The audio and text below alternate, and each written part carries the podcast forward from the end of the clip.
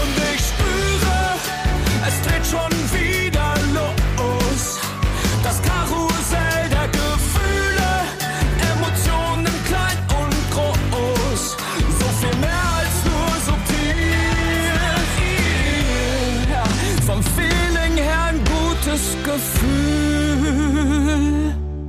Jule, du hier in unserem Podcast der Gefühle, in unserem kleinen psychologischen Hobbyraum der Liebe. Na Hase, was hast du denn heute für uns mitgebracht? Hobbyraum klingt so nach so einem richtig durchsifften Teppich und so ein paar, weiß ich nicht, so Eierkartons äh, für den guten Sound an der Wand. Ähm, ja, Wir haben keine Fenster, Stimmt. keine Fenster. Hobbyraum, so ein bisschen Fenster, das feucht. uns So ein stinkt. bisschen feucht. ähm, wir möchten heute über das Gefühl Scham sprechen. Uah, da zieht sich bei mir direkt zusammen alles. Ähm, kennst du das Gefühl der Scham? Schämst du dich? Schäme dich. Ich, ich, ich, ich, ich werde vielleicht geschämt. Äh, ich schäme mich tatsächlich sehr selten. Ich habe mich früher natürlich als Jugendliche viel öfter geschämt, wo ich noch so unsicher war. Äh, wie soll ich mich schminken? Was soll ich anziehen? Ich will aussehen wie Britney Spears. Warum sehe ich so nicht aus? Wenn ich mir die gleichen Klamotten kaufe, was das nur alles soll. Gut, dass die jetzt 10.000 Make-up-Artists und alles hatte. Well, ähm, das wusste ich natürlich damals alles nicht oder konnte es nicht gut einordnen. Hm, und ich würde sagen, heute im äh, Erwachsenenalter von 40 Jahren sind es, wenn dann immer noch so Bekleidungssituationen. Ich war neulich auf so eine richtig fancy Hochzeit eingeladen und da stand schon drauf, holt das Beste aus eurem Kleiderschrank pressure. raus. Hey, no pressure, Leute, no pressure. Mm. Und du kennst mich, ich, Jogginganzug ist genau mein Vibe.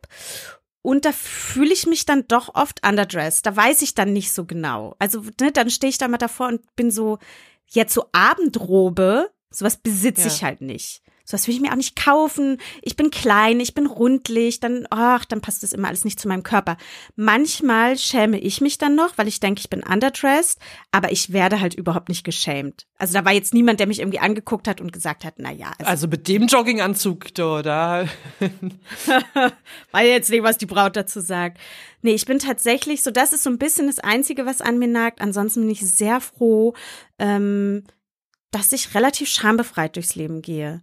Da muss ich aber direkt bei, bei Scham, muss ich immer an deine Haare denken, die du dir damals auf den Arm rasiert hast, weil du dachtest, meine dunklen Armhaare gehen gar nicht. Und darüber, du weißt, ich liebe dieses Thema. Gib uns ein bisschen, gib uns ein bisschen was von deinen Haaren. Ja, ich weiß gar nicht genau, wo das herkam. Ich glaube, ich habe eventuell auch ein bisschen überdurchschnittlich viele Armhaare, aber eigentlich auch, also das ist mir seit Jahren habe ich nicht gedacht, meine Güte, meine Armhaare. Aber in der Jugend, es gab zum Beispiel mal ein so ein Erlebnis, da muss ich gerade so 13 oder so gewesen sein und ich habe mich ähm, immer nicht getraut, so Spaghetti-Träger-Tops anzuziehen, die in den 90ern halt total modern waren, weißt du, so Blümchen und Love Parade und so, so ein ein Spaghetti-Trägertop. Jule, Jule, Spoiler, die sind wieder da. Ja, zum- die 90er zum sind Glück. back. Ähm, Anyway. Und da hat mal ein Junge im Bus zu mir gesagt, ähm, dass ich aussehe wie ein Affe, so behaart wie mein Rücken ist. Und ich dachte so, ich habe dann danach versucht, meinen Rücken anzugucken, was echt schwierig ist so. Ähm, und es ist so, so richtig doll hängen geblieben. Ähm, aus heutiger Sicht denke ich natürlich, ja, mein, also wahrscheinlich, ich glaube nicht, dass ich einen behaarten Rücken habe. Der hat einfach nur Bock auf Beef gehabt. Nein. Ähm, aber ich fand irgendwie, und das war aber, glaube ich, auch ein Ausdruck dieser Zeit, dass ja Körperbehaarung einfach noch nicht oder in dem Zeitraum nicht sehr akzeptiert war. Also Beine rasieren, glaube ich, haben Mädchen wirklich schon sehr früh mit angefangen. Und bei mir ging es dann halt wirklich Ja. auch noch weiter, äh, dass ich wirklich Kahlschlag überall eigentlich gemacht habe und auch auf den Unterarmen. So ja. crazy. Also das kann ich mir heute, und wenn ich heute deine Unterarme sehe, ich finde, du hast ganz normal viele Haare. Keine Ahnung, manche Leute haben halt mehr Haare. Guck Ja, ich gucke gerade nach. nach. Es ist wirklich Zeig hey, doch noch mal her. Vor allem sind sie auch voll hell und fein Es- eigentlich. Ich weiß auch nicht. Ja, ja, Ja. ja, Deswegen fand ich das ja auch immer äh, sehr interessant. Und du weißt, das, das beschäftigt mich seit vielen, vielen Jahren, so lange wie wir uns kennen, dass du das gemacht hast. Und ich fand es immer unsinnig, aber natürlich war ich nicht in deiner Haut und habe dieses Schamgefühl halt nicht gehabt. Und kann aber, wenn ich jetzt wieder an die Klamotten-Hochzeitssituation denke, kann es natürlich total nachvollziehen. Wo du dann wahrscheinlich in irgendeinem Glam-Kleid dann irgendwie ankommst. Ja. So Ja, ganz normal. problemlos. Ja, dir passt ja auch alles, ne? Das ist ja auch der Unterschied. Du bist halt irgendwie 1,80 groß, du bist schlank, ne? An dir sieht, da kann man alles ranhängen, das sieht halt gut aus. Aus Prinzip einfach. Und dass sich dieses Körperbild so geändert hat, ne, dass wir auch sagen, ah, curvy ist auch schön und so, das muss ja auch alles erstmal in meinen Kopf rein. Wenn ich andere Frauen sehe, die total curvy sind, finde ich es meistens mega geil, vor allem wenn die so selbstbewusst, wenn die so kurze Tops tragen und so, finde ich das immer total ja. geil. Aber das ist das bei sich selber gut zu finden. Ach, ja, naja. Das ist immer, das ist immer schwieriger. Ich würde sagen, lass uns doch vielleicht mal unsere äh, Fachfrau befragen, unsere Lieblingstherapeutin Nele Seert. Und zwar würden wir gerne wissen, was ist denn diese Scham genau und brauchen wir dieses unangenehme Gefühl überhaupt? Scham ist ein ganz komplexes Gefühl, was oft mit so einem Gefühl von Peinlichkeit oder Demütigung oder auch Beschämung einhergeht. Und da kriegen wir schon mit, dass Scham sich auf andere Menschen bezieht, weil wir einer gewissen Gruppe angehören wollen oder in einer Gesellschaft leben möchten. Und deshalb ist Scham ein ganz wichtiges Gefühl, weil es uns sagt, ich möchte zu der Gruppe gehören und ich möchte mich auf eine Art und Weise verhalten, dass ich auch angenommen und akzeptiert werde. Und wenn ich ähm, mich so verhalte, dass ich ausgegrenzt werde, dafür sorgt die Scham, ah, dass ich das eben nicht tue. Scham hat also eine ganz wichtige soziale Funktion. Das ist so eine Art innere soziale Kontrolle, das uns ermutigt, auch äh, Regeln einzuhalten und zu einer Gruppe dazuzugehören. Und diese soziale Komponente, die regt uns eben auch dazu an, auf die Reaktion und die Erwartung anderer Menschen zu achten und uns entsprechend anzupassen. Das Gefühl ist aber natürlich nicht immer positiv, weil ähm, das kann eben auch sein, dass wir zu sehr an Selbstzweifeln ähm, nagen und ein zu geringes Selbstwertgefühl haben und uns nachher gar nicht mehr trauen, uns zu zeigen oder in die Welt hinauszugehen. Dann kann das sein, dass uns das tatsächlich sehr einschränkt. Aber Scham, das ist auch noch ein schönes, ein schöner Aspekt für Scham, das hilft uns auch, Gefühle und Mitgefühl für andere Menschen zu entwickeln, weil wir dadurch sensibel und mitfühlend äh, auch mit anderen Menschen umgehen können. Also insofern ist das sowohl ein positives Gefühl, weil es uns hilft, einen Zusammenhang zu haben und einen Zusammenhalt zu anderen Menschen zu spüren. Und es kann aber auch so weit sein, dass ich mich gar nicht mehr traue, wirklich mich zu zeigen und in die Welt rauszugehen. So, und wir begrüßen jetzt den fabelhaften Drag Artist Bambi Mercury bei uns. Hallo Bambi. Hallo, schön hier zu sein. Das, das war ja ein wunderschöner Jingle. Das war so eine Mischung aus Wolfgang Petri mit Pokémon Theme Song. Das war geil. ja, danke. Leiten wir gerne weiter. Mega. Wir lieben den Song auch. Bambi Mercury, mit bürgerlichem Namen auch als Tim bekannt, ist ein deutscher Drag-Künstler und Performer. Die Sendung Viva la Diva, in der Bambi in der Jury saß, lief bereits auf RTL. Die Folgen und das Making-of findet ihr aber in der TV Now Mediathek. Wer Bambi mal live sehen möchte, findet ihn dieses Jahr als DJ oder Performer auf den Prides in Köln, Leipzig, Zürich, Hamburg und Frankfurt. Bambi ist übrigens sehr begabt im Umgang mit der innig geliebten Heißluftfritteuse. Wenn es mal kulinarisch sein soll, gibt es Spaghetti mit Ketchup aus der Flasche. Lecker! Folgt Bambi dringend bei Instagram für scharfe Outfits und funkelnde Drag-Action. Alle Links findet ihr wie immer in den Show Notes sage mal, äh, im Bürgerlichen heißt du ja Tim. Mhm. Sprechen wir jetzt gerade mit Bambi oder mit Tim oder ist es eigentlich total Wurst? Oh Gott, das finde ich immer ganz, ganz schwierig zu sagen, weil an sich, ähm, wir teilen uns einen Körper, eigentlich sind wir auch eine Person. Ähm, so an sich, ich glaube, Tim nennt mich nur meine Eltern und wenn das äh, Finanzamt sich bei mir meldet, aber sonst oh nennen sich nennen mich alle eigentlich nur Bambi. Gut, ähm, mein Partner nennt mich auch manchmal andere Sachen, wenn er böse ist, aber sonst, nö, Bambi. Ich glaube, wir bleiben bei Bambi, das ist ganz gut. wir bleiben auf jeden Fall bei Bambi. Und Bambi, du hast dir einen total spannenden und sehr interessanten Gefühlsbereich für uns heute ausgesucht, nämlich Scham und Unsicherheit. Mhm. Weißt du noch, wann du dich das allererste Mal so richtig krass geschämt hast? Ich glaube, das allererste Mal war wahrscheinlich hm, also es war nicht die Schule, das war die Familie und äh, meine Eltern ähm, sind äh, Ostbroschen, also ich auch, also im Osten geboren. ja auch. Geil. Same, und, same. und nachdem ist, ich bin quasi mit freier Körperkultur erzogen worden und ich fand es mhm. schrecklich. Mhm. Also ähm, das Allerschlimmste, ich glaube, das war der Moment, ähm, ich hatte einen Onkel, der sah zu den damaligen Verhältnissen auch noch richtig gut aus. Aber es ist halt nicht schön, wenn du deine Familie besuchst und dann heißt es ja, die sind hinten im Garten, aber hint, hinter dem Garten ist eine Düne und da ist die Ostsee und wenn alle nackt auf einer Decke liegen und äh, das, äh, du begrüßt die Leute und niemand hat was an und, und am Ende sitzen alle nackt da und, ähm, und ich sitze da und, oh Gott, das war schlimm. Und dann meine Tante so, schämst du dich? Ich so, ja. ja. Also so nackte Familienzusammenkünfte, das waren für mich echt die schlimmsten Momente meines Lebens. Wie alt warst du da ungefähr? Ähm, ich muss echt wirklich graben. Ich habe diese, diese Momente wirklich so sehr in der hintersten Ecke meines Kopfes verdrängt. Ich glaube, ich war, wo ich das richtig wahrgenommen habe, sieben oder acht. Ja. Mhm. Aha. Aber ich meine, als Kind äh, habe ich mir auch gerne als kleiner Junge immer, ich, meine Mutter hat immer gesagt, ich habe mich eh immer schon geschämt. Niemand hatte eine Badehose an, doch alle anderen außer ich und ich habe immer ein Loch gebuddelt und mich reingesetzt am Strand. Also ging es schon darum, ich, ich gehe gleich richtig in die Tiefe, Leute, ging es schon darum, dass der Penis verdeckt ist im Sand, der Penis und der Popo. Das klingt so ein bisschen wie so ein Wattwurm, der sich versteckt. nee, ähm, Weil es einfach nur so untenrum eingebuddelt. Ich glaube, das war so diese, diese, ähm, mh, also generell Scham, dieses irgendwie, also jetzt nicht, dass man sich irgendwie für seinen Körper so an sich geschämt hat, aber dass man so schutzlos und hilflos war Ja. und ähm, eigentlich überhaupt gar nicht wusste, was ist jetzt hier gerade los und warum. Warum, Warum? sind wir alle nackt und was macht meine ganze Familie? Was ist? Ja. Also, Ich, ja, kann- ja. ich, ich kann mich auch voll daran erinnern. Ich fand das auch immer schrecklich. Ich bin größtenteils im Westen aufgewachsen und ähm, wenn wir dann aber die Verwandtschaft im Osten besucht haben und da alle Mhm. nackt am Badesee waren, war ich einfach immer so, what the fuck? Und halt dann so mit elf, zwölf, keine Ahnung, fand ich, ging das so los mit dem, äh, bei mir zumindest so mit dem Schämen irgendwie so nackt sein vor anderen und so. Ja, I can Ja, relate. also Ach, Leute, Leute, Leute. Ey, ob Scham wirklich angeboren oder ausschließlich anerzogen ist, ist tatsächlich wissenschaftlich immer noch gar nicht so richtig geklärt. Ähm, es steht fest, und da muss ich wirklich ablesen, weil das weiß ich natürlich nicht auswendig. Der Psychologe Michael Lewis hat festgestellt, dass die Scham von den Eltern hervorgerufen wird, wenn sie so zum Beispiel mit Ärger, Liebesentzug oder Ekel auf das Verhalten vom eigenen Kind reagieren. Wie war denn das bei dir in der Kindheit?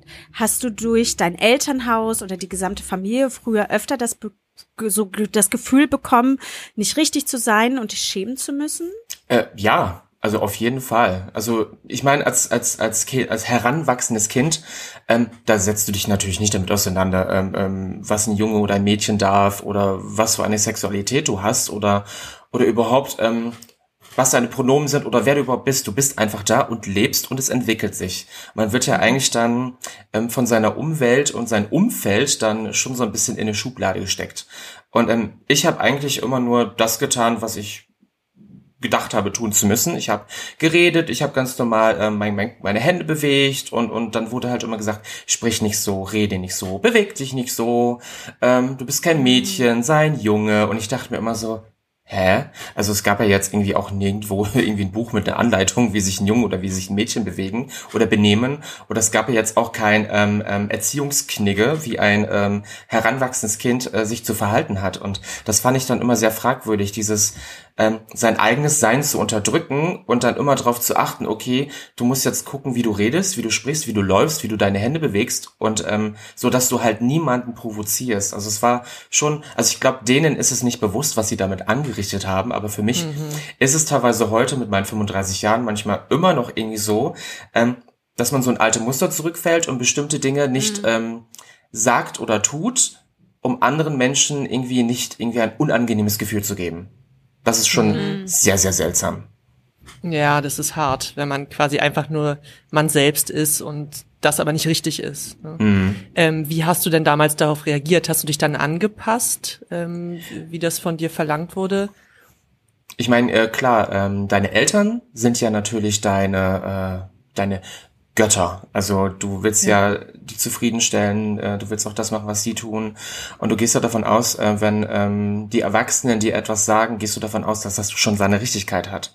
Ähm, Ja. Ohne zu hinterfragen äh, oder, oder ohne erstmal seine eigene Meinung zu haben oder selbst entscheiden zu können. Ich meine, ich habe, ähm, bis ich glaube ich elf war, meinen Eltern jeden Abend einen gute Nachtkuss auf den Mund gegeben, bis ich dann irgendwann für mich entschieden habe, ich will das eigentlich gar nicht mehr. Und dann waren sie halt schon sehr irritiert, dass ich das selbst für mich entschieden habe, wo ich dann irgendwann auch selbst für mich entschieden habe, das ist mein Körper und ich möchte gerne ähm, mich so ausdrücken, wie ich möchte. Aber damals hast du natürlich, wenn dir gesagt worden ist, dies nicht, dies ja, dies nein, hast du das natürlich gemacht, ohne zu hinterfragen. Hast aber gemerkt, das fühlt sich irgendwie nicht gut an. Ja. Mhm. Du hast also das erste Mal deine Grenze gesetzt, sozusagen. Ja, ja. Also das war aber auch wirklich schon, äh, das, ähm, ich weiß gar nicht, ich glaube, das kam eher dahin, ähm, ich habe mich mit KlassenkameradInnen unterhalten und für mich war das alles, so wie sich das ähm, entwickelt hat, das fühlte sich normal an oder ich dachte, das ist bei jedem Menschen so. Und dann habe ich halt erfahren, dass es gar nicht der Fall ist und ähm, dass es da irgendwie schon so eine Sonderstellung hatte und dass ich dann irgendwie schon komisch angeguckt worden bin und irgendwie so hinterfragt habe, ähm, ja, was ist hier eigentlich los, ne? Konntest du denn in dem Alter schon für dich ähm, festmachen, dass du schwul bist oder ist es dir später erst in der Gänze klar geworden? Mm, Also, dass ich halt nicht wie die anderen Jungs war, auf jeden Fall. Also ich wollte eher mit, äh, ja, Puppen spielen. Ich hatte zwar Autos, aber die habe ich eher nach Größe und Farbe geordnet, statt irgendwie damit äh, zu spielen. Ähm, ich habe ähm, die Popkultur damals auch sehr stark schon wahrgenommen. Filme, Musik. Und ich fand starke Frauen immer toll. Unabhängig jetzt, dass meine Oma und meine Mama starke Frauen sind. Aber ähm, wenn wir draußen gespielt haben, ich wollte halt immer Prinzessin Lea sein und gerettet werden. Und das haben die anderen irgendwie gedacht, so, ja, ja, okay, gut, dann bist du jetzt die Prinzessin, wir retten dich, aber nur, wenn wir Bock drauf haben. Und dann habe ich da gestanden und gewartet und niemand kam, aber ich war in dem Moment für zwei Stunden die Prinzessin und niemand hat mit mir gespielt. aber ähm, ich glaube, in so einem jungen Stadium ist man sich seiner eigenen Sexualität gar nicht bewusst. Und ich finde es schlimm, wenn Leute dich dann quasi Schwuchtel, Schwuli oder schlimmere Sachen nennen Ja. und du aber gar nicht weißt, was, was wollen die einen damit sagen. Ich meine, ich habe mir damit gar keine, ähm, überhaupt gar nicht mich damit auseinandergesetzt. Oder das Allerschlimmste, das habe ich schon mal woanders gesagt, dieses Mädchen. Die Leute haben mich beleidigt mit dem Wort Mädchen, wo ich erstmal gedacht habe oder auch gesagt habe, ich bin gar kein Mädchen. Aber dann auch gefragt habe, aber was wäre dann so schlimm, wenn ich eins wäre? Warum ist das Wort Mädchen dann eine Beleidigung? Das habe ich Ja. dann auch nicht verstanden, weil ich dann dachte so, ja, die Menschen sind da manchmal schon ein bisschen doof, ne? Die, ja, die Menschheit ist hm, sehr komplex. Ich finde auch so dieses äh, Wort Schwuchtel, ich meine heute, zumindest, weißt du, wir sind jetzt so in Berlin, wegen unserer Woke-Bubble. Ich kann mir nicht vorstellen, dass uns aus unserem Freundeskreis jemals nochmal dieses Wort als Schimpfwort benutzen würde. Aber sind wir ganz ehrlich, spulen wir die Zeit zurück, das war ein absolutes Dauerschimpfwort. Und ich finde es spannend, wenn du vor allem da noch nicht wusstest oder einordnen konntest, was ist denn Schwulsein, was bedeutet das in der Gänze? Ähm, und dann so eine Beleidigung zu, kommen, zu bekommen. Wo kommst du denn her, wenn ich fragen darf? Von zu Hause?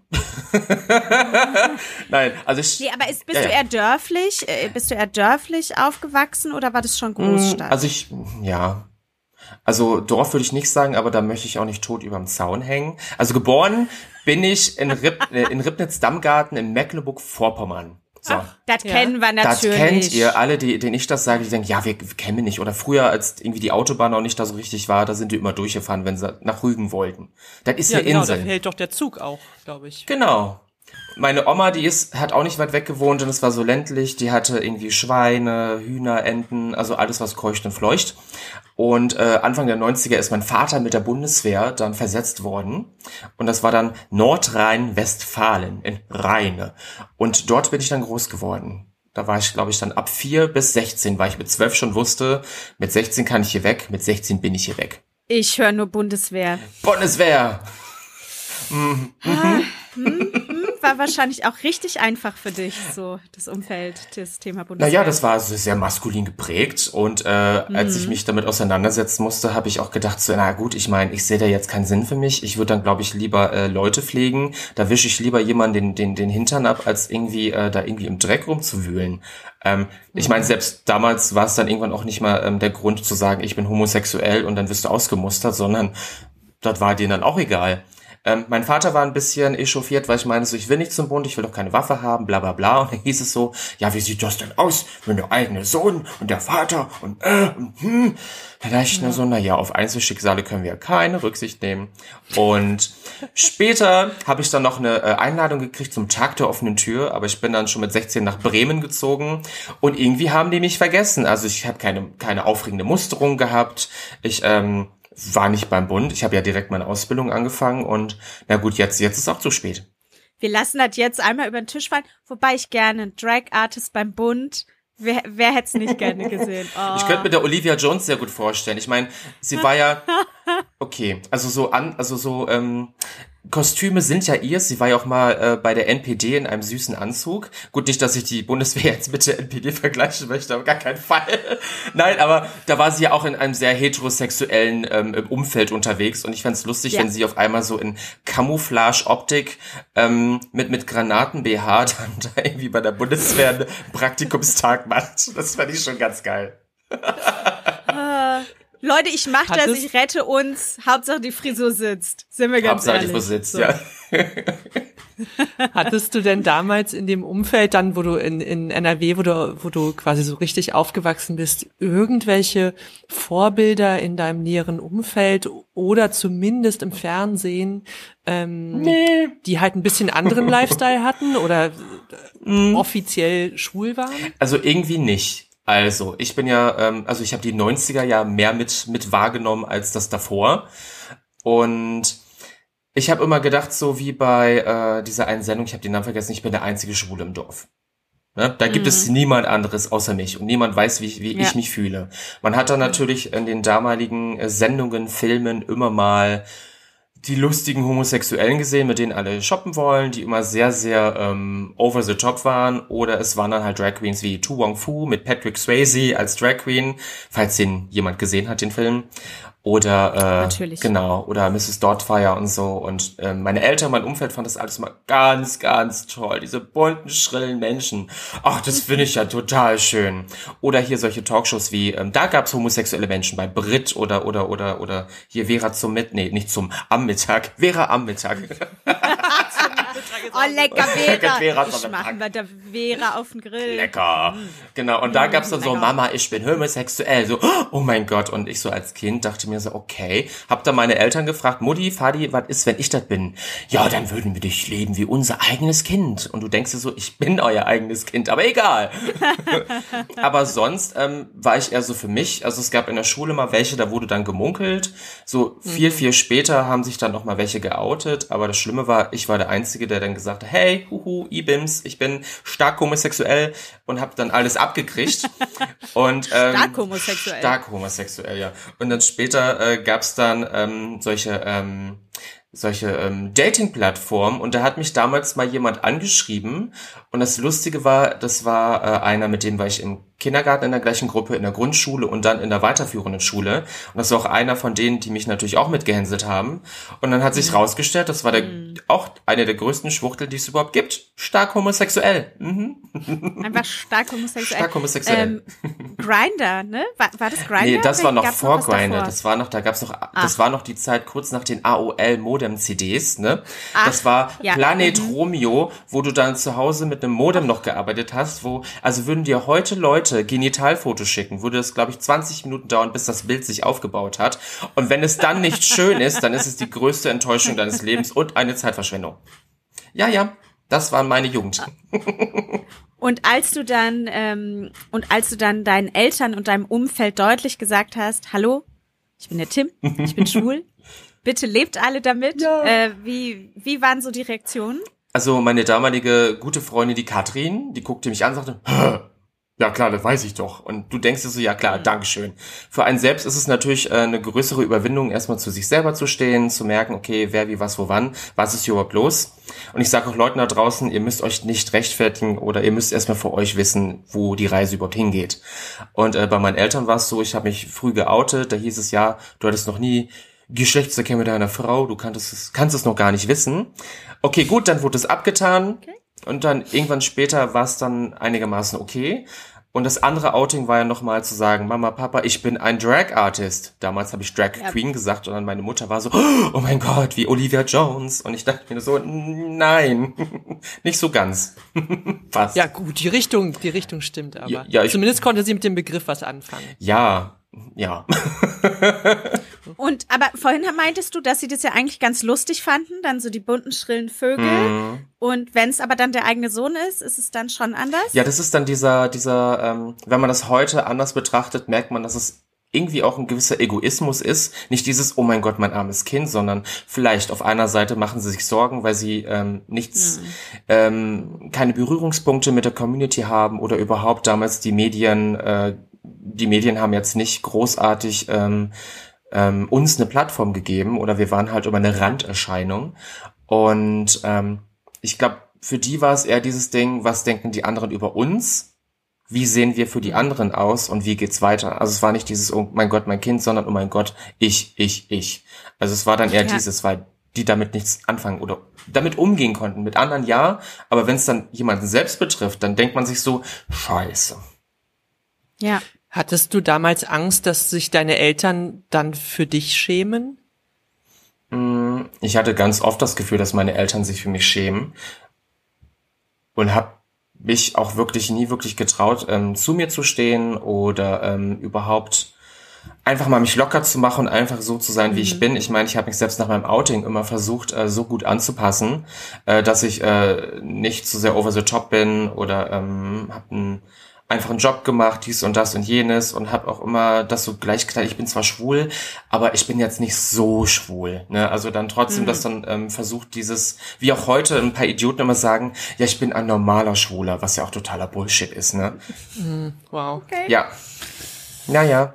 Aber ähm, das hat sich natürlich irgendwann komplett geändert und ich meine, heute ähm, mache ich Drag ähm, auch irgendwie ähm, in äh, die etwas größeren Medien. Meine Eltern sitzen dann auch teilweise da bei Aufzeichnungen mit dabei, gucken sich das im Fernsehen an und feiern das total ab. Es ist nicht deren Welt, aber ich merke halt, dass sie sehen, ich bin glücklich, ich bin zufrieden und ähm, sie selbst sind offener und aufgeschlossener und merken, dass die Welt eigentlich so einfach sein kann und man irgendwie dieses ganze Gedankengut oder diese anerzogenen ähm, Mistvorurteile, die man hat, dass man die einfach über Bord werfen kann und sich einfach seine eigenen, ähm, seine eigene Meinung bilden kann, indem man sich mit dem Thema auseinandersetzt und auch vielleicht eine gewisse Identifikation da auch stattfindet. Muss nicht, kann aber. Und deswegen ist auch das Thema Toleranz und Akzeptanz für mich immer so leicht mit einem Würgereflex irgendwie ähm, ähm, behaftet, denn ähm, an sich war mir genau. Können wir das alle mal zusammen machen? Eins, zwei, drei.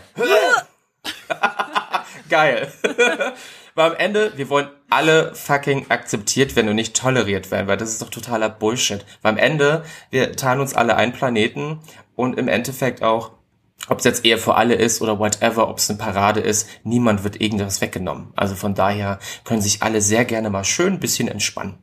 Du bist jetzt irgendwie Teil von, von großen Fernsehshows, deine Eltern sitzen im, im Publikum, ja, die sind irgendwie mit dabei. Hättest du dir das damals irgendwie erträumen können oder weißt du, als du damals dich so nicht akzeptiert gefühlt hast? Gut, ganz ehrlich, ich habe früher gedacht, ich bin niemand und manchmal wache ich auf Ja. und dann kriegst du eine Nachricht von ähm, Menschen, die auch im öffentlichen Leben stehen oder bist mit Leuten auch befreundet, die du teilweise aus deiner eigenen Jugend, aus deiner Zeit ähm, kennst, in der du quasi von anderen für dein Sein runtergemacht worden bist, äh, verkloppt worden bist, etc.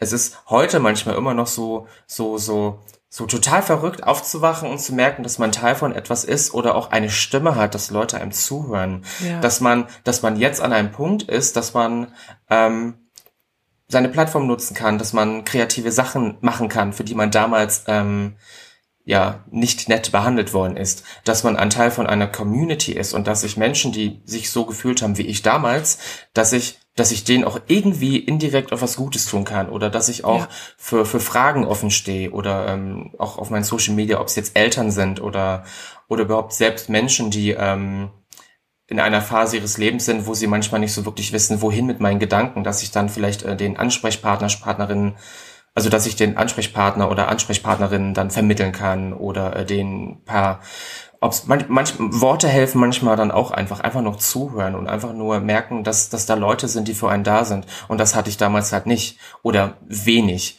Und ähm, es ist so absurd, weil ich war damals ein kleiner Junge, mir wurde gesagt, aus dir wird nichts, du bist niemand, äh, erhäng dich einfach. So nach dem Motto. Und klar habe ich dann äh, da Momente gehabt, wo ich im Bett lag. Ich bin nicht gläubig, aber ich habe da wirklich im Bett gelegen, äh, habe gebetet und habe gesagt, lieber, lieber äh, Herr da oben, äh, bitte mach, dass mein Leben nicht langweilig wird. Heute denke ich mir manchmal, kann noch ein bisschen weniger sein. ich würde gerne mehr schlafen. Jetzt ein bisschen zu dolle geworden. Ja, ein bisschen zu dolle. Der hat jetzt gesagt, so, das hast du jetzt davon hier auf die Stöckel und los. Aber ähm, für mich ist es dann einfach so absurd, weil ich war an Punkte, ich hatte Punkte in meinem Leben oder Momente in meinem Leben, wo ich wirklich äh, dachte so, okay, bis hier und nicht weiter, ich habe keine Lust mehr. Wo ich dann echt froh bin, dass ich so diese ganz schlimmen Momente in meinem Leben überwunden habe. Mhm. Und das war echt heftig. Und ähm, ich meine, gut, ich bin schon sehr privilegiert ähm, aufgewachsen, ähm, hatte eine gute Schule etc. Und mir fehlt es eigentlich auch an nichts. Ich meine, meine Eltern haben sehr viel gearbeitet und ähm, ich bin auch sehr, sehr dankbar für ganz viel und ähm, lege auch nicht alles auf die Goldwaage und ähm, gebe auch mit nichts an, weil ich bin halt froh, dass sich alles so entwickelt hat und bin auch sehr dankbar. Aber ähm, es gab halt Momente im Leben, wo ich dachte so, was ist meine Zukunftsperspektive? Was kommt da denn noch? Eigentlich kann ich hier auch Schluss machen. Und da gibt's viele. Und hattest, hattest du therapeutische Hilfe oder hast du dir, wie, wie bist du aus diesen tiefen, äh, schweren Phasen rausgekommen? Ich habe Sailor Moon geguckt. Hey. Ey. Jeder Mensch hat seine Form der Therapie und auch Sailor Moon gehört dazu. Aber hallo. Whatever helps. Ich kann euch sagen, ich glaube, ich hätte wirklich als Kind Therapie benötigt oder ähm, Ansprechpartner. Ich bin froh, dass ich ähm, in meiner Jugend Lehrer und Lehrerinnen hatte, die gemerkt haben, da ist was, da passiert was, das ist ein kreativer Mensch und dieser Mensch ist irgendwie ähm, der wird nicht so behandelt, wie dieser Mensch eigentlich behandelt werden sollte. Und das wurde nie angesprochen, aber ich habe halt gemerkt, dass die mich teilweise anders behandelt haben, aber jetzt nicht vorgezogen haben, sondern mir ein bisschen mehr Aufmerksamkeit geschenkt haben, so nach dem Motto, hey, ich sehe dich. Und den Menschen bin ich bis mhm. heute dankbar, auch wenn einige davon wahrscheinlich gar nicht mehr leben. Aber ähm, wenn ich aus der heutigen Perspektive das betrachte, würde ich eigentlich, glaube ich, heute Therapie benötigen. Also ich habe alles sehr gut verkraftet. Aber ähm, natürlich gibt es immer wieder Flashbacks oder es gibt Sachen, die äh, zurückkommen. Ich meine, ich gehe jetzt auch nicht gerne äh, schwimmen oder bin gerne oben ohne und äh, zeige nicht gerne meinen Körper, meine Haut etc. Also, dass aus dieser Zeit damals so diese Body Dysmorphia sich bis heute hin ja gehalten hat, das ist auch schon verrückt. Ähm, viele Sachen, die in deiner Jugend passieren, die äh, prägen dich in deinem Erwachsenensein oder auch wenn du erwachsen bist, du bleibst es ja nicht, du entwickelst dich ja trotzdem weiter. Und das ist ja so ein Prozess und ich merke heute immer noch, dass ich, glaube ich, da bestimmte Sachen habe, die ich, glaube ich, mal in Angriff nehmen sollte. Und das ist ganz wichtig, mhm. dass man das selbst für sich ähm, merkt und auch drüber sprechen kann. Aber man muss nur in eine Pushen kommen und auch den Arsch in der Hose haben, sich einen Termin zu holen. Auf jeden Fall. Es ist ja tatsächlich, also das können wir auch aus unserem Umfeld, sei es nun Arbeit oder Freund oder so, total bestätigen, dass ähm, viele Menschen schon an den Punkt gekommen sind, wo sie eigentlich wissen, es wäre geil, mal Themen aufzuarbeiten, aber dann ne, diesen ersten Termin machen, diesen ersten Anruf, ist spannend, wie äh, schwer das den meisten Menschen tatsächlich fällt. Ja, also es ist ja aber meistens auch nicht nur ein Anruf, das ist ja, das müssen wir auch das stimmt. Ähm, ne, das stimmt. Äh, mal ansprechen irgendwie, dass es ja einfach es sind äh, zig Anrufe und mhm. Mails und äh, ja. Gucken äh, und sich informieren und Leute sagen, es ist wahnsinnig schwer und es ist auch schwer und man muss wirklich, also deswegen ist es glaube ich, natürlich immer sinnvoll, bevor man so vor, ne, direkt im Breakdown schon ist, weil dann aus so einer Situation heraus ja. die Kraft zu haben, sich was zu suchen, ist natürlich total heftig, sondern eigentlich in dem Moment, äh, wo man sagt, ich würde das gerne aufarbeiten, aber ich funktioniere gut. Ja. Ähm, ne, es ist eigentlich die bessere, aber man, meistens braucht man ja einfach diesen diesen Moment, wo man sagt, so kann ich nicht mehr. Das stimmt, aber wo du gerade sagtest, ja. ähm, so funktioniere ich gut, das habe ich bis heute auch immer gedacht, ich funktioniere ja gut. Und es gab öfter Momente im Leben, ob es jetzt auch Interviews war oder, oder irgendwas anderes, wo dann irgendwas gefragt worden ist und dann wollten die irgendwie eine ganz traurige Geschichte aus der Jugend hören und blau und ich denke mir dann immer so, ich habe eigentlich Bock oder ich habe gedacht, es geht jetzt hier darum, dass wir ähm, Menschen quasi mit positiven Geschichten irgendwie nach vorne bringen, dass wir mhm. Leuten zeigen können, hey, ich habe früher ähm, queere Bücher und Filme gehasst, weil wenn es wirklich um die richtigen Themen ging, ist am Ende immer irgendjemand gestorben, irgendjemand hat irgendjemand verloren oder irgendjemand hat sich für irgendjemand anderes entschieden, damit er ein erfolgreicher Fußballspieler sein kann. Und ich dachte mir immer so, gibt's auch irgendwas mit Happy End? Gibt's auch irgendwas ähm, Bejahendes? Heutzutage ja, aber damals war nicht alles immer so deprimierend und ich wollte halt einfach äh, positive Geschichten erzählen und sagen, hey, da geht's voran und du hast Leute um dich herum und, und alles kann gut werden. Es ist aber halt aber auch Arbeit und ein Entwicklungsprozess und ich habe dann halt so viele Sachen ähm, in so einer in so einer Scheiß äh, Dose drin, die ich äh, verbuddelt habe, wo ich keinen Bock habe, diesen ganzen Käse immer wieder hochzuholen, weil irgendwann mhm. hast du mit bestimmten Kram abgeschlossen.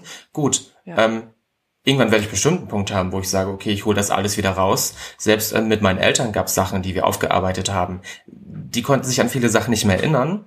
Oder ja. ähm, ich glaube, das kennen, das kennen wir alle. Es sind Sachen, die haben uns so stark geprägt, die wir bis heute hin wissen. Wir haben Bilder im Kopf. Ob es ähm, Sachen sind, die gesagt worden sind, die getan worden sind, unabhängig, wie es gemeint worden ist, aber das, das, das bleibt haften. Das ist wie eine Narbe. Und ähm, das ist dann aber schon schön, wenn, wenn man Eltern oder Menschen im Umfeld hat, wenn die einem zuhören und sagen, es tut mir leid, ich kann mich zwar nicht mehr dran erinnern, aber es tut mir leid. Also wirklich dieses, ja. dieses, ähm, ich habe dir zugehört, es hat dich beschäftigt und es tut mir wirklich leid. Und ich glaube, das ist dann wieder ein Punkt, wo man dann wieder auf einer anderen Ebene weitermachen kann. Und das war bei meinen Eltern zum Beispiel so. Und das fand ich sehr, sehr schön. Das ist sehr, ähm, das ist sehr, sehr viel wert, mhm. ne? Weil oft ist es so, dass sich Eltern ja anders an Dinge erinnern und es ist auch okay, finde ich, weil ne, es gibt zwei Perspektiven, die des Kindes, die des Erwachsenen. Leute erinnern sich unterschiedlich an Dinge und haben es wahrscheinlich auch in dem Moment anders wahrgenommen. Mhm. Was halt total krass ist, wenn Eltern, und das hören wir auch manchmal, einfach komplett wegignorieren, so Dinge, die passiert ja. sind, ja, so nee, das war doch gar nicht so. Ja, ja. Du durftest immer alles machen. Wir haben, äh, die Türen waren immer offen für alles und wir haben dich immer genauso akzeptiert, wie du warst. und mhm. ganz viele Eltern, vor allem von Kindern, die, ich mache jetzt Gänsefüßchen, anders waren als die Norm, mhm. ähm, waren das natürlich nicht. Aber weißt du, woran das manchmal auch liegt? Ähm, ich habe mich da mal irgendwie so ein bisschen mit befasst, denn ähm, wenn man sich so die Historie, an, Historie anguckt, äh, Nachkriegsjugend äh, ähm, ähm etc., ähm, auch bei meiner äh, Familie, ähm, da sind auch ähm, Kriegsflüchtlinge etc., das ist dann alles so ein, so ein, so ein ganz krasser ähm, Lebenslauf in dieser Familie. Ja. Und wenn man merkt, ja. äh, was dann halt die vorherige ähm, Generation mitgemacht hat, was dort verloren gegangen ist und was nicht weitergegeben wird, wo ich dann auch dann verstanden habe, okay, gut, meine Mutter hatte neun Geschwister, mein Vater hatte vier Geschwister wow. und dass da vielleicht dann bestimmte Sachen einfach ähm, verloren gehen, also bestimmt auf bestimmte Themen eingehen, äh, äh Liebe, Zärtlichkeit, äh, Probleme ja. überarbeiten oder generell über Gefühle sprechen. Und ich glaube, da gibt es ja. bestimmte Sachen, die unsere Eltern selbst gar nicht erfahren haben. Und ich meine, gut, man ist dann natürlich sauer und böse, aber ich habe dann auch gelernt, mich in die in die ähm, andere Richtung, also in meine Eltern ja. zu versetzen. Ähm, mhm. Können die damit überhaupt umgehen? Haben die es selber überhaupt gelernt? Und und und das ist dann auch noch wichtig, weil man kann allen Leuten immer Vorwürfe machen, aber da ist dann immer noch viel mehr dahinter. Absolut. Meistens haben die es ja so gut gemacht, wie sie es konnten. Ja. Ne? Und manche Dinge konnten sie halt einfach nicht, weil sie es selber nicht gelernt haben. Genau. Und ich finde aber, das ist trotzdem ähm, dann ja keine Ausrede oder kein Grund zu sagen, ich höre dir nicht zu. Mhm. Ähm, weißt du?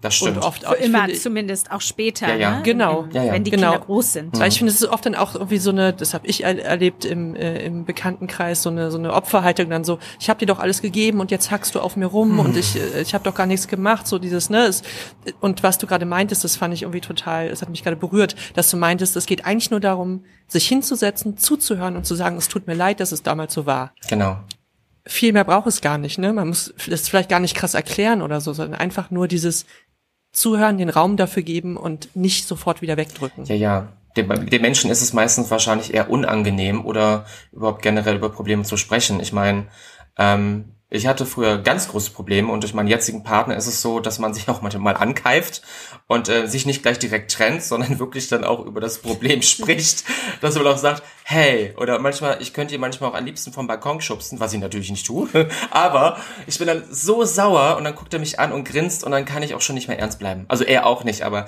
es ist schön, dass du jemanden hast, ähm, der oder oder die Person dann weiß, wie sie dich nehmen kann und dann auch vielleicht auch so ein bisschen den Hintergrund weiß. Oder wenn man dann halt ja. ähm, sich kennenlernt, auch über viele sprechen kann, damit man auch in Ja. gewissen Situationen weiß, okay, gut, wie handhabe ich das oder wo kommt Ja. das her? Und auch bei vielen Menschen, die ja immer sehr schnell eingeschnappt sind oder nicht kritikfähig sind, ich gehörte auch dazu.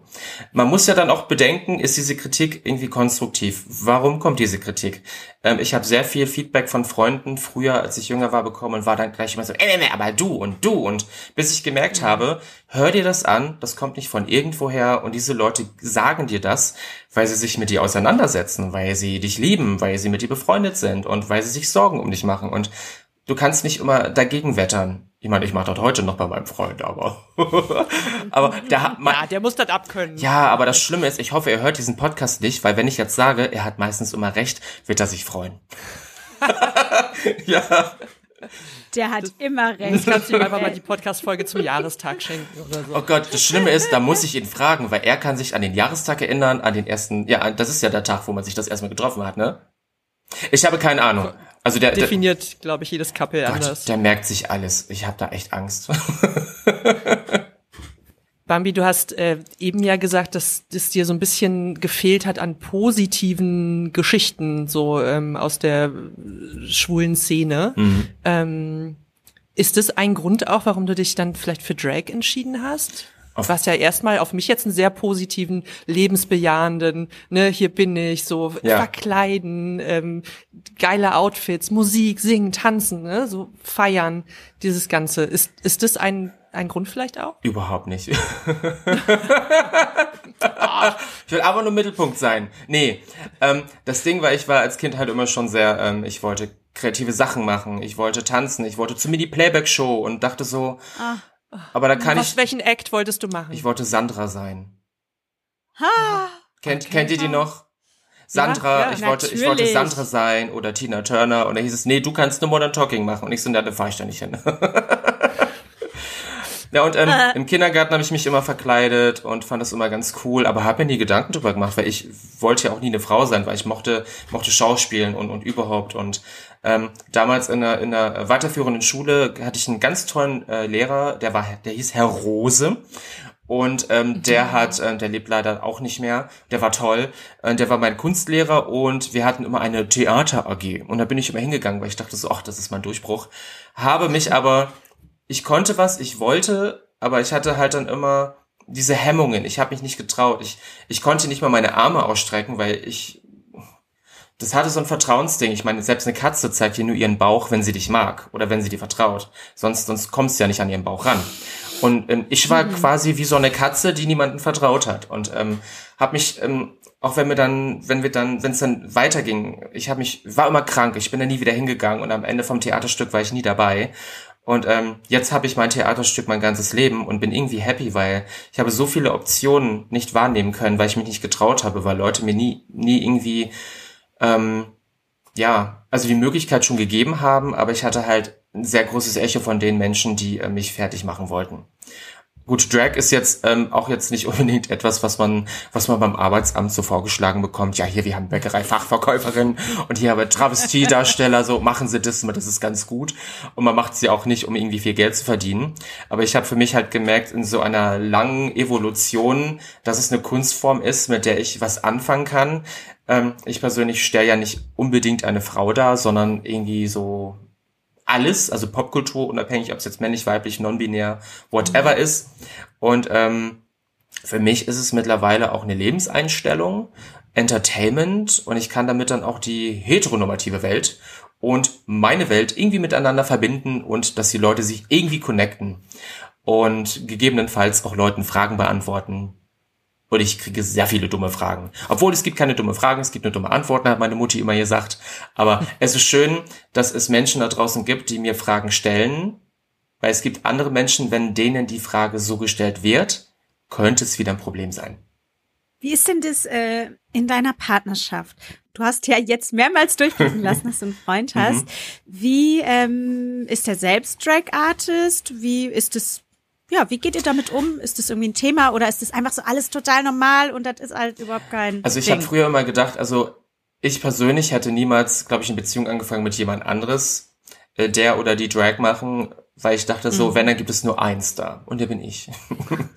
weil ich meine, ich nehme ja selber schon sehr viel Platz in meiner eigenen Wohnung weg. Ich meine, mein Freund kann froh sein, dass er ein Stück Schrank hat. Wir ziehen demnächst zusammen, da bekomme ich einen eigenen Raum, da freue ich mich drauf. Aber sonst ähm, hatte ich dann immer dieses Problem, dass ähm, für viele Männer war es immer das Problem, wenn ein Mann zu feminin ist, dann will er den nicht. Ich will, ich, ich bin schwul, ich stehe auf Männer. Und ich habe gedacht, diese Einstellung muss ich auch haben. Und irgendwie habe ich gedacht, so, ich werde wahrscheinlich nie einen Partner finden, weil du hast halt natürlich auch andere Dokumentationen oder Interviews im Fernsehen gesehen, wo das wirklich schon alles sehr, sehr anders war als mein Leben. Und ich dann aber froh war, dass ich einen Partner gefunden habe, der ähm, gemerkt hat, dass es zwei Welten sind, eine Person, aber dass ich ja jetzt nicht irgendwie als Bambi auch in der Küche stehe und meine Heißluftfritteuse anschließe. Wobei es ein gutes Bild wäre, sind wir ganz Stell dir mal vor, ich als äh, eine Mischung aus Wilma oder Fred Feuerstein und mache mir ein paar geile Dino-Nuggets in meine Heißluftfritteuse. Übrigens die beste, die beste Anschaffung meines Lebens, eine Heißluftfritteuse. Ja, äh, äh, da äh, gerne, erzähl gerne mehr. Also meine, ich habe äh, eine jetzt seit einem halben Jahr, oh, das interessiert die Leute bestimmt rasend. Voll. Ähm, die ist noch zu wenig im Einsatz. Ich muss mich da mehr, ich muss mich da irgendwie mehr reinfuchsen. Ja, aber ernährst du dich damit dann auch gesünder? Also ich bin mir da nicht so Ja, sicher. das wollte ich dich gerade fragen. Bist Also- du jetzt einfach total... Also wir- gerade sind wir noch bei Dino Nuggets. Ja, also ich muss, ich muss sagen, ähm, ich habe einen Sandwichmaker bekommen und äh, dieser Sandwichmaker Mhm. hat ein bisschen, also reinigungstechnisch ist das Ding halt scheiße schwierig.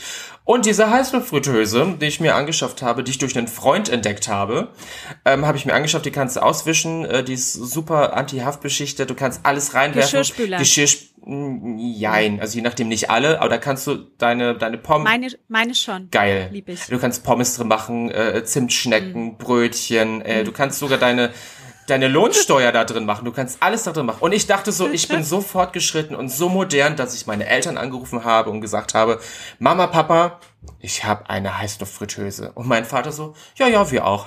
Ich so, was? Was ist dir los? Ich dachte, ich immer, ich war, ich find's aber auch gut, dass sie von meinem Freund zur Heißluftfritteuse übergegangen sind. Ah, stark. Stark. Nee, aber ich wollte sagen, also er macht keinen Drag, er hat einen richtigen Beruf, er arbeitet in einem richtigen Büro. ah ja, da war Ja, genau. Wir waren bei deinem Und, ähm, Partner. Richtig, da war Der was. supportet mich, also irgendwie ist es mit, mittlerweile auch irgendwie so, ein, so eine Feel-Good-Person. Also wenn er da ist, er kümmert sich um mich und um äh, alle anderen, die dann da sind. Und ähm, er hat einen Führerschein, das ist auch immer ganz gut. Er hat einen äh, guten... du nicht? Nee. Nee, ich bin, ich bin eher so die Elizabeth Taylor in unserer Beziehung.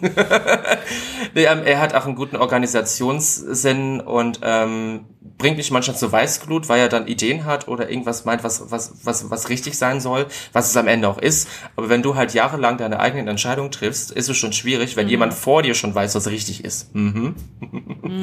Und das ist auch noch eine andere Person. Also ist es für dich eher neuer? Du war, du warst anscheinend also früher nicht in längeren Partnerschaften. Ist Das längste war- Es klingt wie, als wäre es Ja. was Neueres. Ja, also das längste in meinem Leben war zwei Jahre und das war schon heftig. Und das andere, das hat nie so lange gehalten, weil das war, man hat nie über die Probleme gesprochen, wie wir ja vorhin äh, angeschnitten haben. Und bei ihm ist es so, ich werde ihn nicht mal los und da bin ich sehr, sehr froh drüber.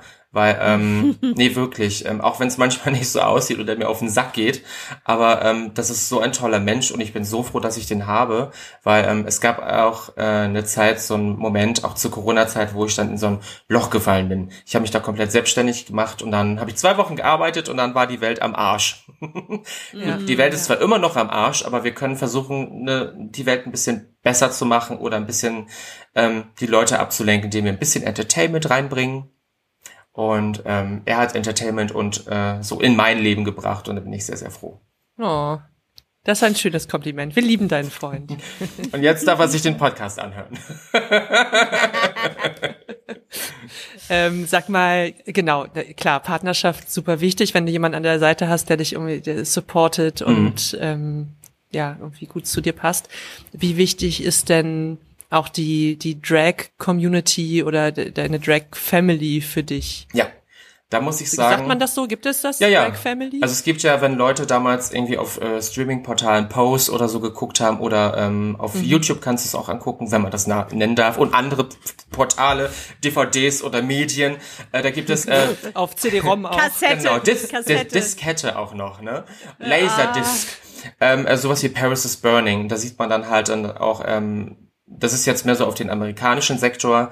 Da sind ähm, die äh, ähm, People of Color, viele ähm, äh, lateinamerikanische queere Menschen, Transpersonen, dass die quasi sich zusammengefunden haben und eine Familie gebildet haben. Also es gibt jetzt auch bei Drag oder so immer so House auf dies und das. Auch mit Voging, das kommt auch aus der Richtung. Wenn viele sagen, oh Drag, du kannst Vogen, vergessen die halt aber nicht, dass diese Kunstform Voging auch eine Hintergrundgeschichte hat. Und ähm, diese, diese, diese House of oder diese Mutter oder Drag Family, das kommt auch so aus der Richtung, weil das ein selbstgeschaffenes Safe Space ist.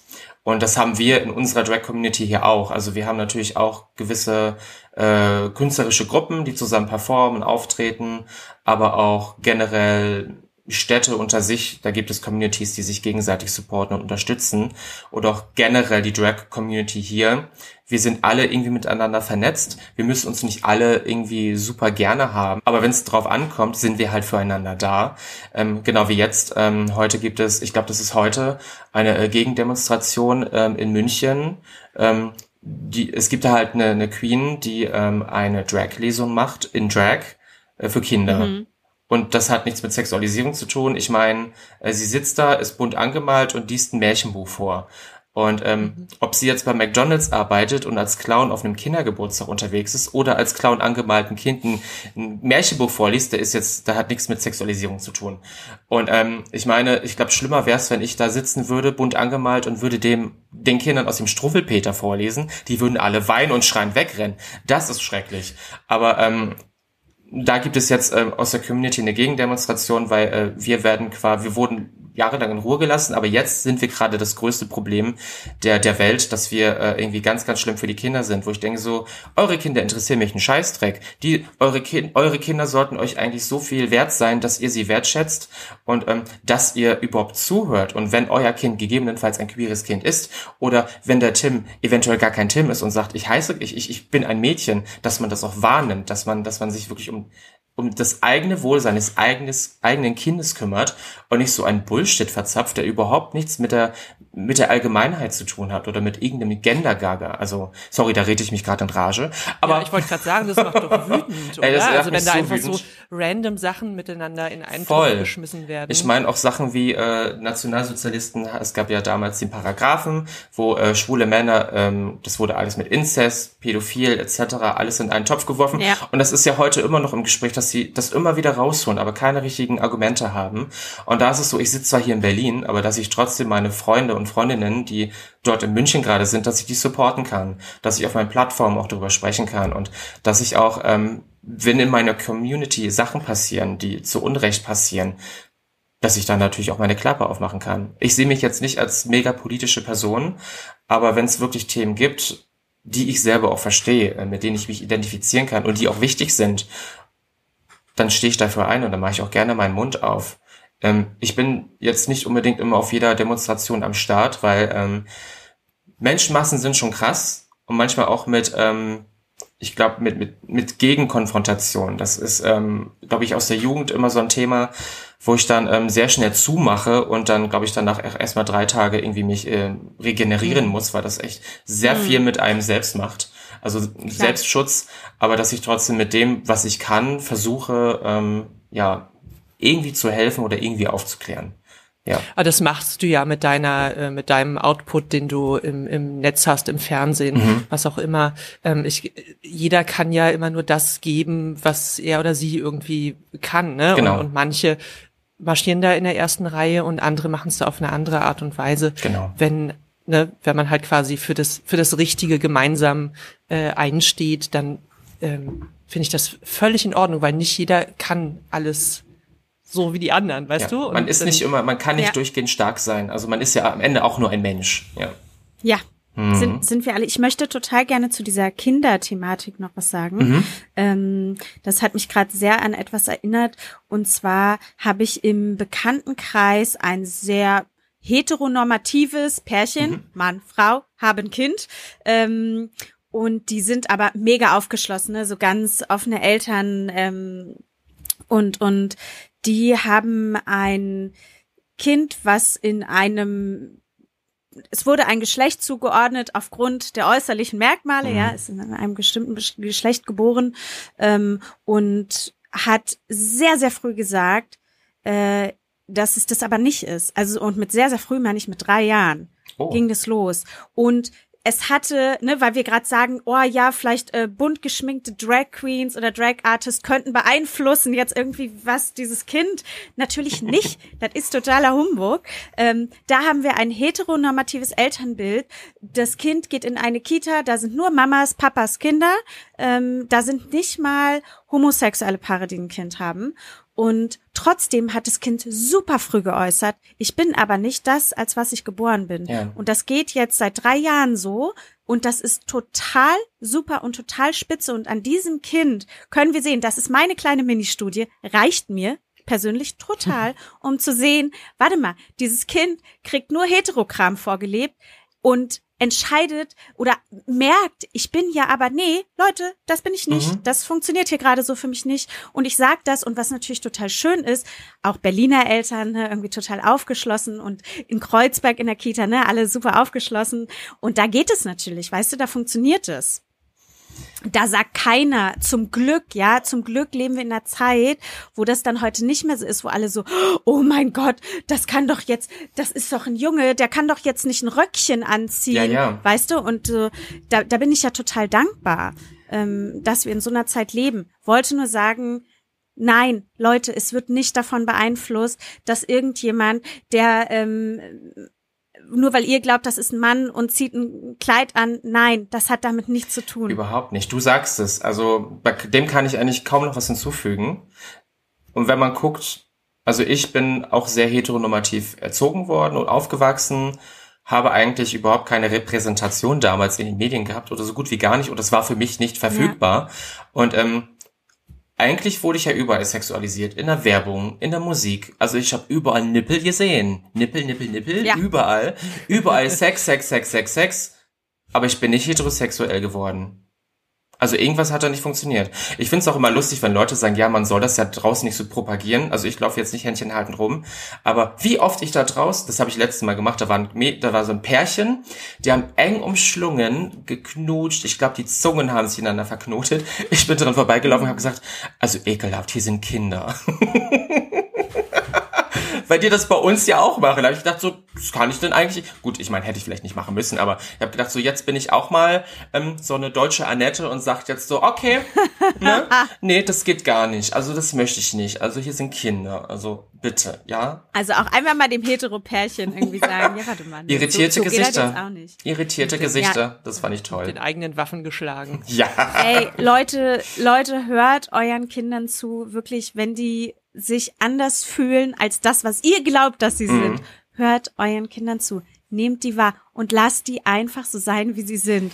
Die machen nichts falsch. Genau. Die sind deswegen keine schlechten Kinder. Die sind immer noch total super Kinder. Und eigentlich ist es total mega, wenn je früher ein Mensch weiß, das bin ich, so fühle ich mich, Mhm. so will ich sein. Ey, sollten wir das, äh, da, Applaus. Wirklich, da sollte man doch nicht sagen, nee, aber das geht jetzt nur gar nicht. Hört euren Ja, und Kindern. vielleicht ja. hat der, hat der kleine Junge einfach auch mal Bock irgendwie auf Glitzertütü und das kann ich absolut verstehen, ohne dass es irgendwas zu sagen hat über seine Sexualität oder sein Geschlecht oder was auch immer. Einfach weil, ja, Kinder sich ausleben Und Kinder können sollten. Genau. So wie Bambi heutzutage. Genau, ich bin ein großes Kind, was ich auslebe. ja, aber Kinder haben auch Fragen. Du kannst Fragen stellen und äh, Fragen beantwortet bekommen. Wie oft sehen Kinder mich und denken sich so, okay, gut, was ist es jetzt? Hat das Mehrwert für mich jetzt gerade? Nö, okay, ich gehe weiter spielen. Also sowas, ne? Oder die kommen auf mich zu und Ja. sagen, halt, das hast du auch ein paar Glitzersteine für mich? Oder ich, das war früher, ich sah richtig schlimm aus, kam Kind auf mich zu sagen, ah, du siehst aus wie eine Prinzessin. Also für mich voll der, voll der, voll der Boost hier so, oh mein Gott, toll. Und ähm, anderes Kind sagte, Prinzessinnen sehen aber nicht so aus. Und dann hat die mir das wieder kaputt gemacht. Aber Kinder, Prinzessinnen haben aber keinen Bart. na, das mag vielleicht sein. Aber naja, ähm, oder auch mir, mir haben auch manchmal Mütter geschrieben, äh, dass die eine ähm, mitbekommen hat, ähm, dass ihre Tochter lesbisch ist, sich aber nicht geoutet hat oder sich nicht traut. Und sie mich dann gefragt hat, hey, soll ich sie darauf ansprechen? Hab ich gesagt, auf gar keinen Fall, weil das ist ein Vertrauensbruch. Ich meine, vor allem, die hat ein bisschen nachgeforscht und das fände ich halt nicht so gut. Warte einfach, bis deine Tochter selbst auf dich zukommt. Weil wenn du nachher eine zu aufgeschlossene und zu supportive äh, Mom bist, dann kann es auch ein bisschen unangenehm werden, wenn du dann zu, zu, zu sehr dran bist, weil man, Kinder ähm, suchen sich das ja dann gerne selber aus, wie, wie viel sie einem anvertrauen und wie nah sie einen an sich ranlassen. Oder auch eine Mutter, so abschließend ja zu dem Thema noch, hat mich mal angeschrieben und meinte, ja, mein fünfjähriger Sohn möchte sich jetzt auch die Fingernägel lackieren, ist er schwul? Wo ich meine, so, dein Sohn ist fünf. Ähm, dein Sohn findet dich toll, du bist die Mama und ähm, was die Mama macht oder der Papa, das finden Kinder immer toll. Ich meine, wenn jetzt der Vater draußen Reifen wechselt, wird der Sohn bestimmt auch sagen, ich würde das auch gerne machen. Und ich meine, lackierte Fingernägel, das hat überhaupt nichts mit irgendetwas zu tun, mit irgendeiner Sexualität, whatever. Und ähm, der findet es schön und lass es doch einfach machen. Und äh, angemalte Fingernägel haben überhaupt nichts mit der Präferenz oder irgendeiner Sexualität oder irgendeinem Sein zu tun. Also sorry. Ne? Es ist so spannend, dass Menschen diesen Drang haben, alles so zu kategorisieren, so früh wie möglich. Ja. Ne? Und, es Ja, nicht und das zu unterbinden lassen. auch. Mhm. Zu unterbinden, wenn, wenn da vermeintlich ein Kind irgendwie ausbricht. Ja. Ich wollte noch mal nach hinten raus äh, noch mal ein bisschen auf das äh, schöne Thema Scham kommen. Mhm. Ähm, und zwar würde mich interessieren, ob es heute Dinge gibt, für die du dich noch schämst. Also ich muss sagen, auch wenn ich Drag mache und noch dahinter stehe, gibt es oft Momente, wo ich nicht gerne ähm, einfach draußen stehe oder mit dem Taxi fahre oder überhaupt ähm, einer großen Menschenmenge ausgesetzt bin, die jetzt nicht unbedingt meiner Bubble angehört oder nichts mit mir anfangen kann, weil es gibt sehr oft negative Momente, unangenehme Momente und da fühle ich mich wieder wie dieser zwölfjährige Junge, der damals gehänselt worden ist. Nur, dass er jetzt noch schöner aussieht als damals. Aber das sind dann so Momente, die einen dann wieder ganz, ganz klein machen und egal wie viele Erfolge du in deinem Leben hattest oder, oder wie, wie cool dein Leben ist, da ist das total, da ist es nichts. Das, das hat dann gar keinen, gar keinen Wert mehr. Da bist du dann einfach nur ähm, deiner eigenen Gefühlswelt ausge, ähm, ausgesetzt und ähm, das habe ich dann halt out of drag dann auch. Also ich persönlich ähm, habe dann wirklich so manchmal so echte Probleme mit meinem Körper, dass ich jetzt auch irgendwie, ich würde super gerne mal wieder ins Schwimmbad gehen, äh, schwimmen gehen, aber aufgrund dessen der Körperkultur, auch Medien und teilweise auch der eigenen Community, ähm, ist der Körper halt dann, es heißt ja immer, jeder Körper ist schön, bla bla bla, aber trotzdem Blicke und Sprüche, egal ähm, wie klein dieser Spruch ist, der tut schon weh. Ich meine, oder, oder ähm, das, das macht mit einem was. Das, das nimmt ein komplettes Selbstbewusstsein oder man, man kann, man kann sein Selbst, sein, sein Selbst nicht genießen, den Moment nicht genießen oder man stellt dann das immer in Frage oder, oder ich denke mir dann noch immer, ja, ich glaube, ich nehme dann Rücksicht auf andere, damit die ihre Ruhe haben, obwohl ich das eigentlich total bescheuert finde. Ja. Also, Dann fällst du wieder in so alte Glaubenssätze und Ja. Muster zurück, so die Mhm. der kleine Tim damals irgendwie gelernt hat, ne? Oder- Genau. Ja. Ich meine, es ist heute noch, wenn jemand einen blöden Spruch macht, dann bin ich immer sofort verunsichert. Ähm, Es kommt natürlich immer drauf an, von wem es kommt, aber ja, das bleibt dann irgendwie haften und ähm, ja. Hey, dann würde ich doch ganz hinten raus etwas sehr Empowerndes abschließend fragen. Und zwar, wofür sollten wir uns denn alle weniger schämen? Ich glaube, wir sollten uns alle weniger für uns selbst schämen. Ich glaube, Selbstliebe ist ein ganz, ganz großes Ding. Ähm, gut, wir haben alle mal Tage, wo wir uns denken, so, oh Gott, ich glaube, ich sollte alle Spiegel abhängen. Aber ich versuche es meistens immer so, dass ich vorm Spiegel stehe, manchmal auch mit weniger an und mir dann wirklich sage, dass ich mich so gut finde, wie ich bin. Und manchmal auch ganz froh bin, dass dann auch selbst mein Instagram-Feed sich dann so entwickelt, dass mir mittlerweile auch äh, Menschen mit normalen Körpern angezeigt werden und dass ich nicht irgendwie einem gewissen Druck ausgesetzt bin.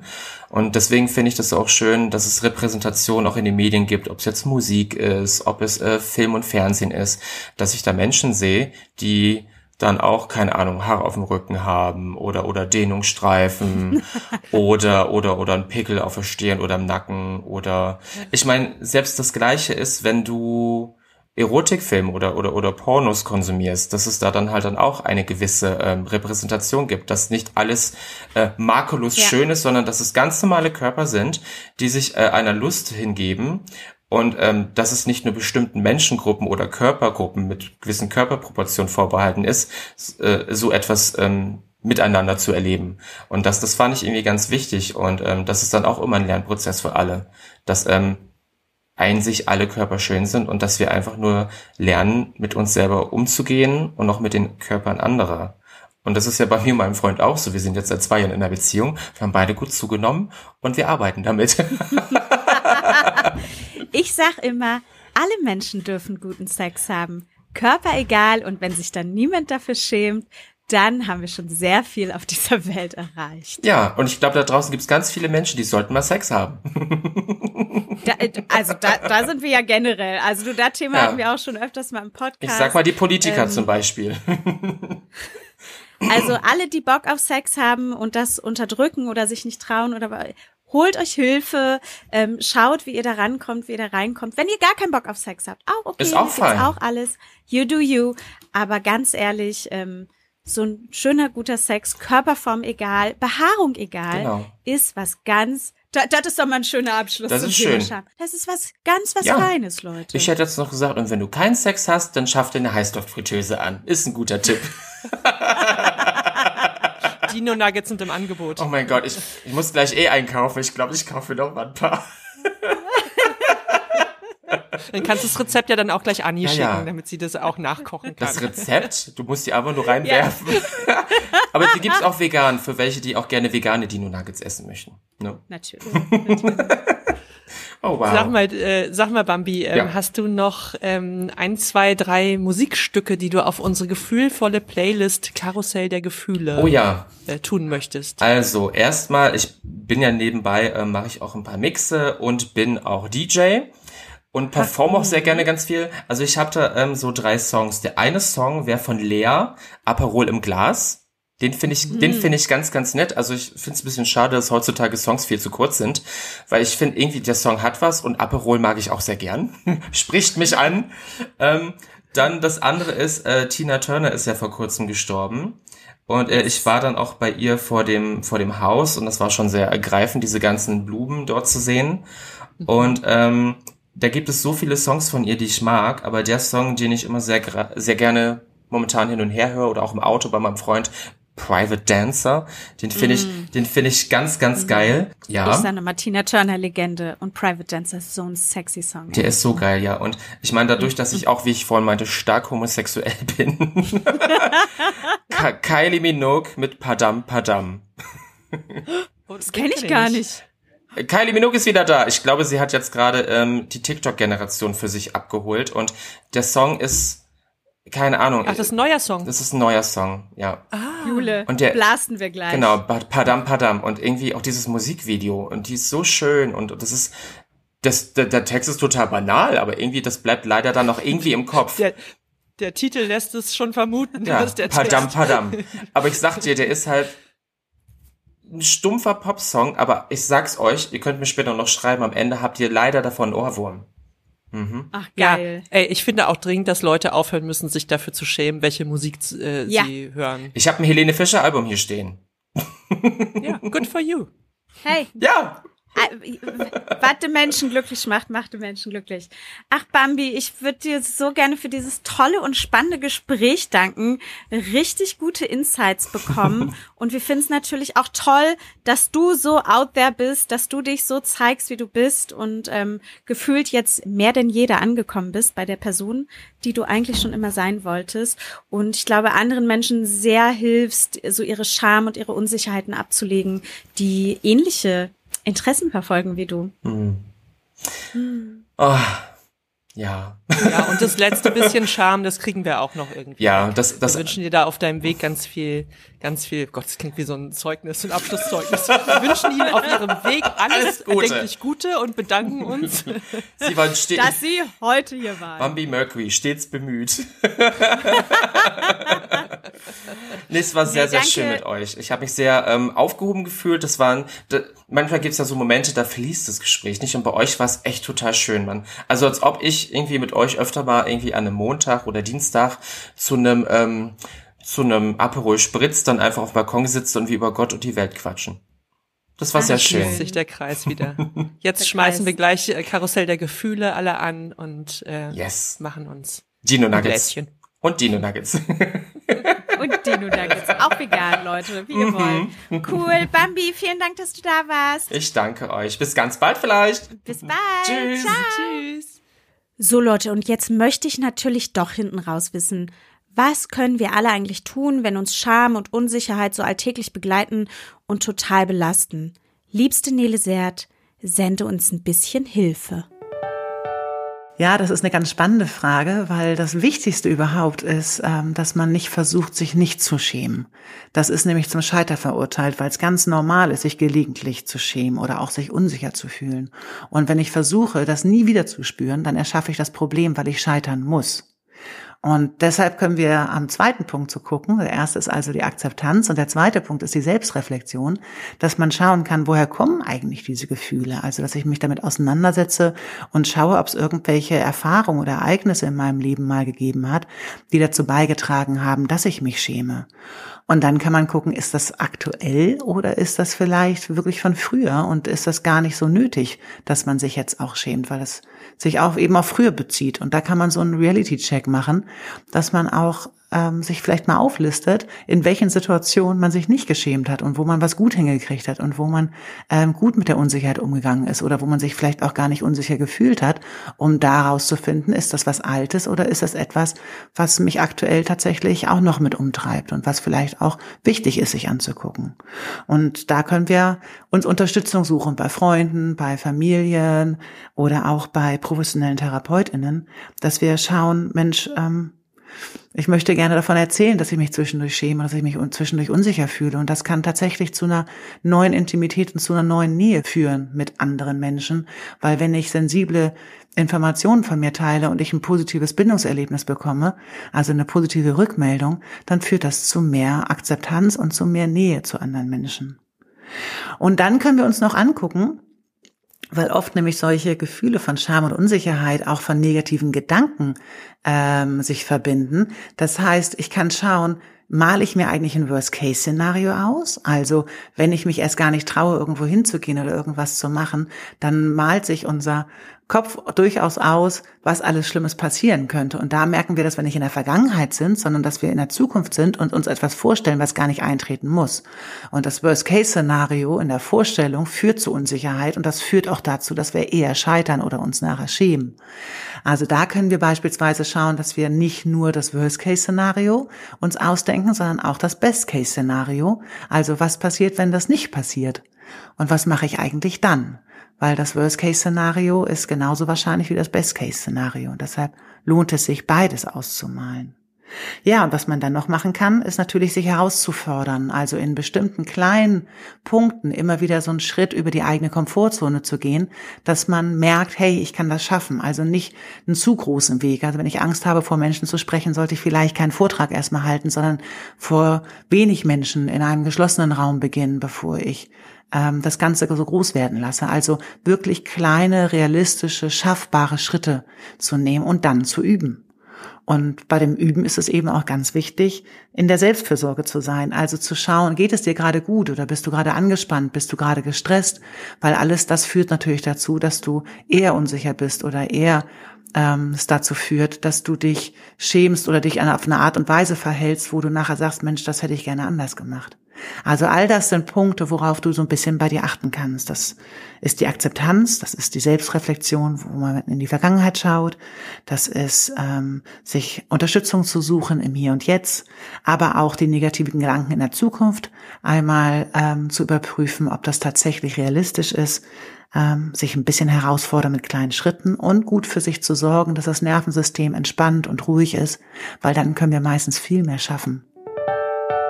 So, Jule, jetzt abschließend. Die Leute müssen los, die haben keine Zeit. Gib uns nochmal alle wichtigen Facts bitte. Komprimiert, Schatz.